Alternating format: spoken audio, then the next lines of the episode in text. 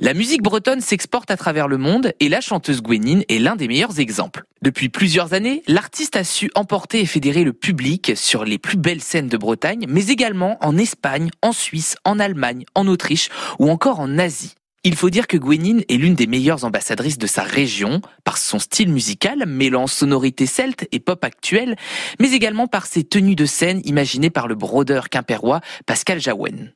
Après une collaboration en 2017 sur l'album collectif Braise au Mabro, Gwenin est revenu l'an dernier avec New Avalon.